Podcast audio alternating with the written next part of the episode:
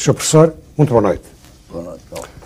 As conversas vadias pressupõem a ideia de uma conversa em liberdade, com indisciplina e com fantasia. Nós temos duas, várias coisas em comum, uma das quais, ou duas das quais, é que ambos gostamos de poetas e ambos fomos da Seara Nova. O seu professor, numa altura mais, mais antiga, eu numa época mais recente. De qualquer das formas, eu vou começar por citar um poeta. O Afonso Duarte, que eu presumo que o seu professor conheceu muito bem, eh, num poema nas alçadas diz o passado é sempre um resto, ou pior, uma falta de saúde. Por outro lado, um outro grande poeta português, o Teixeira de Pascoais, que eu pessoalmente considero muito mais importante que o Fernando Pessoa, diz: Eu só tenho é saudades do futuro. De qualquer das formas, eu penso que a saudade é legítima. E eu gostava de falar um bocado no passado. As suas relações, por exemplo, como ceareiro, na Seara Nova. Pouca gente neste país sabe, ou se sabe, esqueceu, que o seu professor foi uma figura extremamente importante da Seara Nova e que conviveu com algumas das, eh, alguns dos portugueses ilustres que tentaram transformar a mentalidade deste país, como o António Sérgio, como o Raul Proença, como o Raul Brandão, como o Aquilino Ribeiro, como o Castelo Branco Chaves. Ora bem, como é que o seu professor se integrou naquele movimento? E depois eu queria falar acerca de certas pessoas que o seu professor também conheceu. A minha integração no movimento foi na entrada para a Escola Normal Superior, em que eu ia ter que afrontar para, para que me examinar homens que tinham ajudado a extinguir a Faculdade de Porto, não é? Exatamente. E a Sierra Nova era o único lugar onde eu podia, antes de ir ao exame, combater os examinadores. E, portanto, entrar logo em posição que os obrigaria a tomarem eles próprias posições e ver o que havia. Então a Seara me acolheu, escrevi os artigos que eram necessários, fui, como se calcula, muito mal acolhido na Escola Normal Superior, mas como também ficar, fiquei. E depois comecei, começou a relação com toda a gente da Seara. Eu não me lembro se nessa altura o Sérgio estava em Lisboa ou estava exilado. Lembro muito bem de Câmara Reis, de como aquilo corria tudo, a liberdade que havia naquelas reuniões e o gosto que havia, em grande parte, de tornar o país racional era, era a influência, de algum modo, do, do Sérgio, já. E eh, quanto a entender o país, isso é outra questão diferente. Eu, por exemplo, quanto ao Sérgio, eu acho que, de facto, o Sérgio é duvidoso se amava ou não amava Portugal. Amava Portugal na medida em que Portugal lhe punha problemas. Pois, é ele podia claro. responder com aquela racionalidade que era o gosto dele. Mas eu penso que, de facto, quando se ama, quando se ama qualquer coisa, tem de se problematizar. Quer dizer, eu penso que nós devemos levantar problemas, devemos interpelar e devemos fazer questões. Por exemplo, eu recordo-me do texto do António Sérgio contra, ou sobre, como se queira, o Guerra Junqueiro, que transformou, de certa forma, eh, a minha mentalidade republicana, jacobina e racionalista. Eh, mas eh, veja, Sr. Professor, por exemplo, eu penso, e desculpe a expressão, que a sua mística, a sua metafísica vai um bocado ao, ao, ao combate ou, ou contra as ideias do grupo da Sierra Nova. Porque admitamos, e não levo mal esta expressão, que eu penso que o seu professor, em certas coisas, é um pouco irracionalista, não é um pouco lírico, digamos assim. Como é que essas coisas se juntavam? Não, acho que não. Acho que então, eu e Sérgio estávamos perfeitamente de acordo sempre quanto àquilo que é preciso aplicar de razão ou que é racionável, mas me lembro de uma conversa em que depois de falarmos disso, e em que o Sérgio disse que também lhe dava emoções estéticas do ser racionalista, que a grande emoção estética dele tinha sido encontrar na Politécnica a teoria geral das equações, quando se foi aparentar a Marinha, e depois, quando passamos, quando passamos ao lado da metafísica, ele sim achou que aquilo seria muito interessante, mas aí a razão já era duvidosa que pudesse acompanhar tudo isso, e então seria melhor uma intuição, etc. A conversa ficou por aí, porque logo que nos afastávamos de, do campo racional, o Sérgio tinha a prudência necessária para parar. E embora ele citasse continuamente como grande filósofo português, e foi o Spinoza, ele sentia perfeitamente que a, a coisa fundamental no Spinoza não era ele ser racionalista, era que, como bom português, de vez em quando não era racionalista coisa nenhuma. Não, punha isso completamente de parte. É? Mas olha uma coisa, mas a Seara tentou transformar este país, não é? Quer dizer, apesar de tudo, os ceareiros eh, tinham uma ideia, eh, digamos, política, digamos, política porque é uma ideia cultural. Quer dizer, eu penso que a política é um dos interesses da cultura e a cultura deve fazer parte da política, não é? As coisas são políticas. A, coisa, a palavra não vem da tal polis. Exatamente. Tudo que se passa na cidade é político, seja de uma natureza ou de outra Como natureza. Como é que essas coisas se conciliavam, ao seu professor? A transformação da sociedade portuguesa através de... Bom, eu creio que a sociedade portuguesa não se podia transformar através de discursos, através de publicações a sociedade portuguesa tinha que se transformar através de fazer coisas. O que Portugal realizou no mundo foi fazer aquilo que os outros não faziam. E, portanto, o que se devia fazer em Portugal não era escrever artigos para jornais, publicar uma revista todas as semanas ou todos os meses, todas as semanas quando havia dinheiro, todos os meses quando não havia, mas, de facto, implantar em Portugal um certo número de coisas que depois, como semente, dariam a floresta. Não? E isso é, é que realmente a Seara nunca fez. O Sérgio tentou alguma coisa quanto às escolas, por exemplo, tentou alguma coisa nessa altura da vida quanto a cooperativas, mas de facto uma ação concreta sobre o que havia a fazer em Portugal, aí a coisa não se realizou. Pois, mas a discussão de ideias quer dizer, ainda hoje as pessoas se reclamam de uma condição de ceareiros. E estou-me a lembrar, por exemplo, perdão, estou-me a lembrar, por exemplo, de que o Raul Proença, que eu considero um dos homens mais importantes da Sierra Nova, eh, foi o primeiro publicista, digamos assim, na Europa, ao que dizem os historiadores, que advertiu, eh, em Portugal, para os perigos dos fascismos que aí vinham. É um texto famoso que vem nos, de, na obra política do Raul Proença na, na organização do Souto Maior Cardia, no, nos livros organizados pelo Souto Maior Cardia, e eu penso que isso é, uma, é um problema extremamente importante para a advertência e para nós, enfim, pensarmos o que é que ia acontecer. Como é que o senhor professor se integrou nesse, nessa altura, quando o rolo Proença disse, atenção, que vêm as ditaduras, vem o fascismo e vem o obscurantismo? Eu estava, sobretudo, muito interessado nessa altura em aprender aquilo que devia fazer, que era ensinar no ensino secundário, já que tinha sido impedido do ensino superior. É? Então, todo eu estava dedicado à prática desse ensino, aquilo que eu ia fazer nesse domínio. E o resto, apuramente à discussão de ideias sobre pedagogia ou qualquer coisa, podia isso de porque sei que o importante era fazer as coisas em lugar de estar a declamar sobre elas, embora com toda a racionalidade, embora com todo o interesse. Mas claro está, podia ser divertido mesmo sem discutir ideias, sem ver, que se aproximava para Portugal um tempo em que as coisas iam completamente mudar. Me lembro muito bem que naquele fim de Primeira República, com toda aquela gente extraordinariamente inteligente, tanto da qual eu conheci aqui, o conheci fora de, de Portugal, toda aquela gente não conseguia chegar a nenhuma espécie de organização de Portugal havia qualquer coisa, qualquer obstáculo o qual eles não tinham dado. Parece-me que hoje é que eu estou a pensar qual era o obstáculo que continua a existir. É Portugal ter tido realmente dois regimes portugueses. Um, costumo resumir assim, era o do rei coordenando os municípios republicanos e deu a volta ao cabo da Boa Esperança, e o outro foi de aguentar o desastre do Oriente e de ao mesmo tempo construir o Brasil, o que não era coisa fácil para uma nação tão pequena, com tão reduzido número de pessoas, e teve um outro regime que foi de se ouvir pouco as cortes gerais, deixá-las bem espaçadas e ir o rei governando, coisa que eu digo muito própria, porque Portugal, como é navio, quanto menos Assembleias Gerais tinha à bordo, tanto melhor, não? Não havia perigo de ir para o povo. E conseguiu isso. Mas quando o nosso amigo Dom João, o futuro sexto, embarcou para o Brasil, esse segundo regime português foi embora. E Portugal, durante 200 anos, tem um problema extremamente importante, que é de não ter nenhum regime português.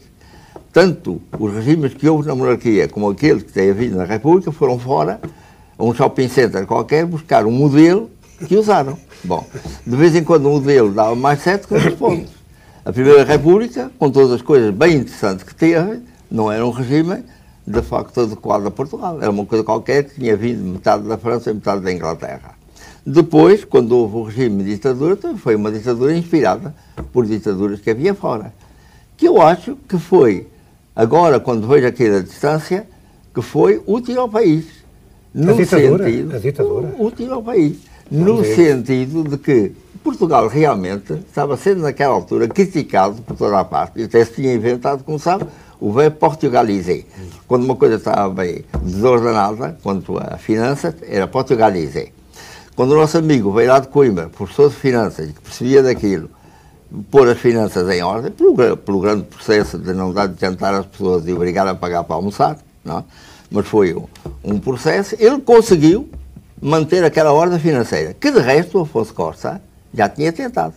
Se o Afonso Costa não tinha conseguido a continuidade, porque o regime era um regime de mudar ministério a cada passo, o ministro que veio a seguir o Afonso Costa acaba com tudo. Então o nosso amigo, quando percebeu que tinha que repetir o Afonso Costa, o que não quis foi repetir a saída. E se manteve no poder todo aquele tempo. E como havia gente que protestava, e gente que não se sentia bem, porque não era um regime adequado a Portugal, o nosso amigo, teve que montar toda aquela parede policial de cadeias e pisos e tal, toda essa história. De, de, que, qualquer de que o seu professor foi vítima. Diga? É? De que o seu professor foi vítima. Eu fui, fui vítima, eu fui favorecido, sabe? Eu não me considero vítima da ditadura que houve em Portugal. Porque se não fosse a ditadura, eu provavelmente tinha ficado aí com o doutoramento e essas coisas todas, uma vida bem tranquila, bem sossegadinha em Portugal, estava hoje aborrecido da vida porque não tinha visto o mundo, ou posso que aqueles acontecimentos contra mim me obrigaram a ir embora, foram uma abertura para a vida com a qual eu nunca tinha. Mas olha, Sr. Professor, isso para mim é um bocado estranho, parece que o Sr. Professor está a legitimar o fascismo português. Não estou a legitimar coisa nenhuma. Então. Devo dizer que de vez em quando, se o sujeito partiu a perna, hoje isso é bom. E aí, por isso, como foi gesso na perna do português, ele do 25 de abril para diante ainda continua cocheando bastante. Não é? Portanto, temos que lhe dar, dar qualquer jeito para Portugal deixe de cochear e realmente se reinstaure. Eu acho que o problema está hoje diante de Portugal é o de se reinstaurar. Não digo restaurar, para não haver confusões com 1740, em que entra muita coisa do açúcar do Brasil para ajudar os fidalgos, mas de qualquer maneira reinstaurar. Voltar àquilo que os portugueses acharam que era a sua própria cultura. E parece-me que nessa altura do mundo era extremamente interessante que isso experimentasse em Portugal. Mas olha que eu penso que a inteligência portuguesa nunca cochiou. Porquê? Quer dizer, nós vemos a história da cultura portuguesa, não é? E verificamos esta coisa surpreendente. A poesia portuguesa não tem de se pôr de cócoras perante poesia nenhuma do mundo. Depois há uma outra coisa. Eh, nós vemos os prosadores, os cronistas das descobertas, e não há um só que legitime o latrocínio, o genocídio, eh, sei lá, a brutalidade. Claro. Quer dizer, mesmo os grandes mesmo os presadores, como é que eu ia dizer, religiosos, são eh, presadores progressistas. Daí a circunstância de eu pensar que, de facto, a inteligência portuguesa nunca cocheu. Mais nunca. ainda. Mais ainda, eu penso, e vê-se, quer dizer, a facilidade com que o seu professor se expressa, a juventude que tem no olhar, os gestos, tudo isso é uma súmula de uma cultura, quer as pessoas queiram, quer não. Eu aqui há tempos ouvi dizer e li uma coisa para mim infausta que uh, tratava mal o seu professor. Foi um semanário que o tratou mal. Eu estou em perfeito desacordo, mas queria lhe fazer uma pergunta. Uh, o seu professor considera-se um guru, um visionário, um profeta, um poeta ou um universitário? O que é que eu me considero? Sim. Considero uma pessoa que tenta ser o mais simples possível e deixar que a vida lhe traga os problemas que ele vai tentar resolver se puder. Mais nada. Nunca me considerei coisa nenhuma, senão como uma pessoa qualquer, à qual a vida apresentou uma série de circunstâncias que ele tratou de uma certa maneira, que me parece a mim que deram um resultado interno regular para a minha satisfação, mas que efetivamente podem parecer aos outros diferentes. Sim. De maneira que toda essa coisa de me achar indiferente ou de pôr em pergunta se o cavalheiro é isto ou o cavalheiro é aquilo, eu fico sempre à espera da resposta, porque eu próprio não aceito. Pois, eu também sou a favor da diferença, como deve calcular. Quer dizer, eu penso que o seu professor, que foi, um, para mim, de facto, um, um grande divulgador das coisas uh, da cultura portuguesa, foi um homem que, que, se bateu, no melhor sentido do termo, atra através da cultura, para dinamizar uma certa, um outro tipo de inteligência em Portugal. De qualquer das formas, eu penso que o seu professor é a súmula de uma cultura, acumulou muita sabedoria, muitos conhecimentos, eu conheço e leio e tenho ouvido, etc. E amigos comuns me falam do seu professor. De qualquer das formas, eu penso que eh, o seu professor cai em Portugal, digamos assim, entre aspas, eh, numa espécie de. quando há um vazio de ideias em Portugal. Ainda há bocado estávamos aqui, antes de chegarmos ao estúdio, estavam ali uns atores e todos falavam de si com grande simpatia, com grande respeito e com grande consideração. Mas não lhe parece que é extremamente perigoso eh, as pessoas, como o caso do seu professor, que é um homem sábio, é um sage no sentido antigo do termo, cair numa época de vazio em Portugal, onde, de facto, não há batalha de ideias. Quer dizer, e as pessoas podem ser arrastadas por um certo sentido poético que o seu professor tem e transformá-lo num guru, transformá-lo num, num, visionário. Isso é que eu gostava de saber a sua opinião. A minha opinião é que eu tenho procurado sempre é entender o que houve na história de Portugal de mais importante e mais interessante e, no fim de contas, eu não tenho repetido, senão, eu apresentado como posso, o mais claramente possível, e repetido, o que foi o pensamento e a obra também de muitos portugueses do século XIII, com o culto do Espírito Santo, ou do Camões, ou do António Vieira, ou de muita coisa que pensou ou executou o, o próprio Fernando Pessoa. Toda essa gente, ou a gente anciana, tudo isso, não tem mais nada não tenho feito mais nada senão repetir. Meio que de facto não sou nenhuma espécie de gênio, nem do guru, nem claro. visionário, nem de coisa nenhuma, sou um sujeito que para ver se entende Portugal, examinou quanto possível o que foi Portugal e ficou muito satisfeito com isso. Achou que todos tinham tido muito boas ideias e mais, ideias que não foram muitas delas, porque não podiam ser aplicadas no tempo em que eles viveram, mas podem ser agora, a partir daqui, não só para que Portugal se reinstaure, para que volte a si próprio, depois de ter sofrido a tal invasão europeia para roubar nos navios a todo o resto do mundo, mas até para ajudar a Europa. Quando se fala nessa adesão de Portugal à CEE e coisas parecidas, eu só vejo aquilo como um desembarque de Portugal na Europa para ajudar a coitada da Europa a ver se tem algum jeito depois de toda esta confusão em que anda. Vendo Portugal muito claramente que a Europa, para conseguir o que conseguiu de avanço da ciência e de avanço da tecnologia, teve que sacrificar muito da sua humanidade, que agora ainda pode fazer isso em planos que nos interessam e que interessam ao mundo inteiro, mas que a pouco e pouco Portugal tem que mostrar a contrapartida que ela é. A economia capitalista que eles têm que levar até ao fim, porque é a única, creio eu, que pode realmente inaugurar a paz, de não haver carência alguma para o mundo. Mas, ouça lá, Sr. Professor, mas o capitalismo é a exploração do homem pelo homem, não é? É a guerra do homem contra o homem em que cada, então, um, em que cada um procura inventar um lápis mais perfeito do que o lápis que inventou o outro, para o poder vender, atraído pelo lucro ou qualquer coisa assim. Mas evidentemente que Mas por nós isso, os poetas somos contra o lucro, não é? Diga? Nós os poetas somos, somos contra o lucro. Bem, isso aí é muito complicado porque podemos ter lucros de outras espécies, não? Do lápis? Não, não os económicos, etc. Mas é a única economia que pode desenvolver o mundo até à altura de podermos ter as mesmas condições em que viviam, supomos, porque sabemos da arqueologia e porque sabemos da vida de alguns que ainda sobrevivem, em que não faltava nada para eles, em que eles percorriam o mundo eh, à vontade e tinham sempre que comer e tinham sempre possibilidade de contemplar a beleza que os podia impressionar. Então, a nossa, essa nossa corrida para o aperfeiçoamento cada vez maior, para a maquinização, para a informática, para os computadores, para essa coisa toda, possivelmente nos levará a um tempo em que nós podemos igualar as condições económicas, as condições técnicas em que vivia o homem primitivo. Mas olha, Sr. Professor, o que é que Portugal, penso eu, pode ensinar à Europa, sobretudo à Europa Central, sobretudo à Alemanha? A Alemanha não se vai reunificar, vai unificar-se. De qualquer das formas, a Alemanha foi, digamos, durante dois, três séculos, hegemonicamente cultural, não é? Dali saiu a poesia, a música, a arquitetura, a filosofia, etc, etc. O que é que Portugal, o pobre deste país, quer dizer, que não tem condições económicas, a quem o poder, o poder eh, em Portugal eh, não apoia as grandes manifestações culturais. Por exemplo, nós hoje temos um dos mais importantes romances que se produz na Europa, não sei o que digo, é todos os grandes críticos, são todos os grandes críticos e todos os grandes exegetas, e de facto os esforços são cada vez mais isolados. Eh, quer dizer, eu não vejo muito bem como é que Portugal eh, pode auxiliar eh, uma Europa cada vez mais desenvolvida e, penso eu, cada vez culturalmente mais poderosa. No estado de ensinar, ou no estado de fazer melhores poemas do que eles fizeram, ou de fazer melhor matemática do que aquela que eles construíram. Do que se trata é lhes ensinar que é uma vida mais interessante do que aquela de Alemanha e Japão e América estarem concorrendo uns com os outros a ver quem trabalha mais e produz mais coisas. Não se trata disso. O que Portugal tem que ensinar ao mundo é que há uma maneira de viver, de contemplar o dito mundo. Então sempre a ensinar. Sim, ensinar nesse sentido. Não de fazer cultura, mas de viver uma vida culturalmente perfeita.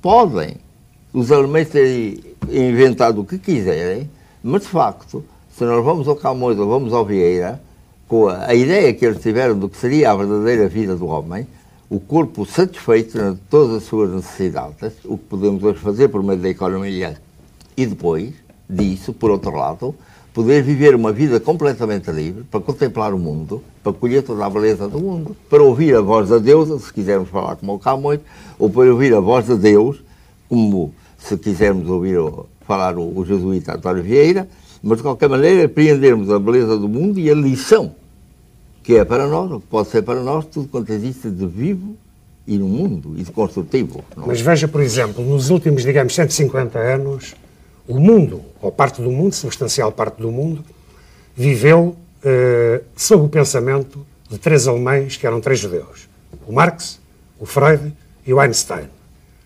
Isso está tudo a ser posto em causa, pensa o seu professor? Uh, tê-los posto em prática, tê-los posto em prática de maneira que eles próprios poderiam considerar errado se tivessem que olhar, pode ter sido erro.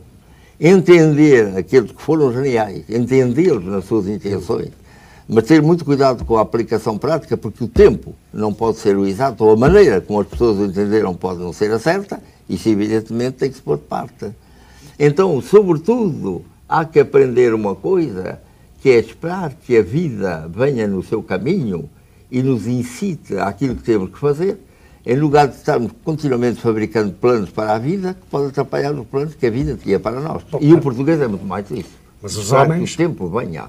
Mas os homens, segundo o discurso do seu professor, eh, têm de modificar a vida, não é? Quer dizer, o Marx dizia transformar o mundo e um poeta, o Rambaud, mudar a vida, não é? O que é que lhe parece? Parece-me que se isso só se consegue se o homem se for mudando a si próprio e para mudar a si próprio ele tem sobretudo que escutar a vida. Agora, e pacientemente e humildemente ver o que a vida lhe está querendo dizer e a que ponto está empurrando. Porque nós não sabemos, de facto, em toda a mecânica do mundo, se o homem modifica a vida ou se a vida modifica o homem. Nós hoje estamos sem saber se foi o Infante Henrique que fez os descobrimentos ou os descobrimentos que fizeram o Infante Henrique. Sim, isso é a história é do questão, uma questão isso é história, discutível. É a história não? É? do Essa de Queiroz, quando se referiu ao Ramalho Ortigão, não sabia se o Ramalho Ortigão era o autor das farpas ou as farpas o autor do, do Ramalho. É evidente. Mas de qualquer das formas, para este, para este final desta belíssima conversa vadia, eu queria lhe fazer uma última pergunta. Diga, diga. Que é o seguinte: o seu professor uh, costuma recomendar aos seus alunos para não pensarem muito, cansa a cabeça.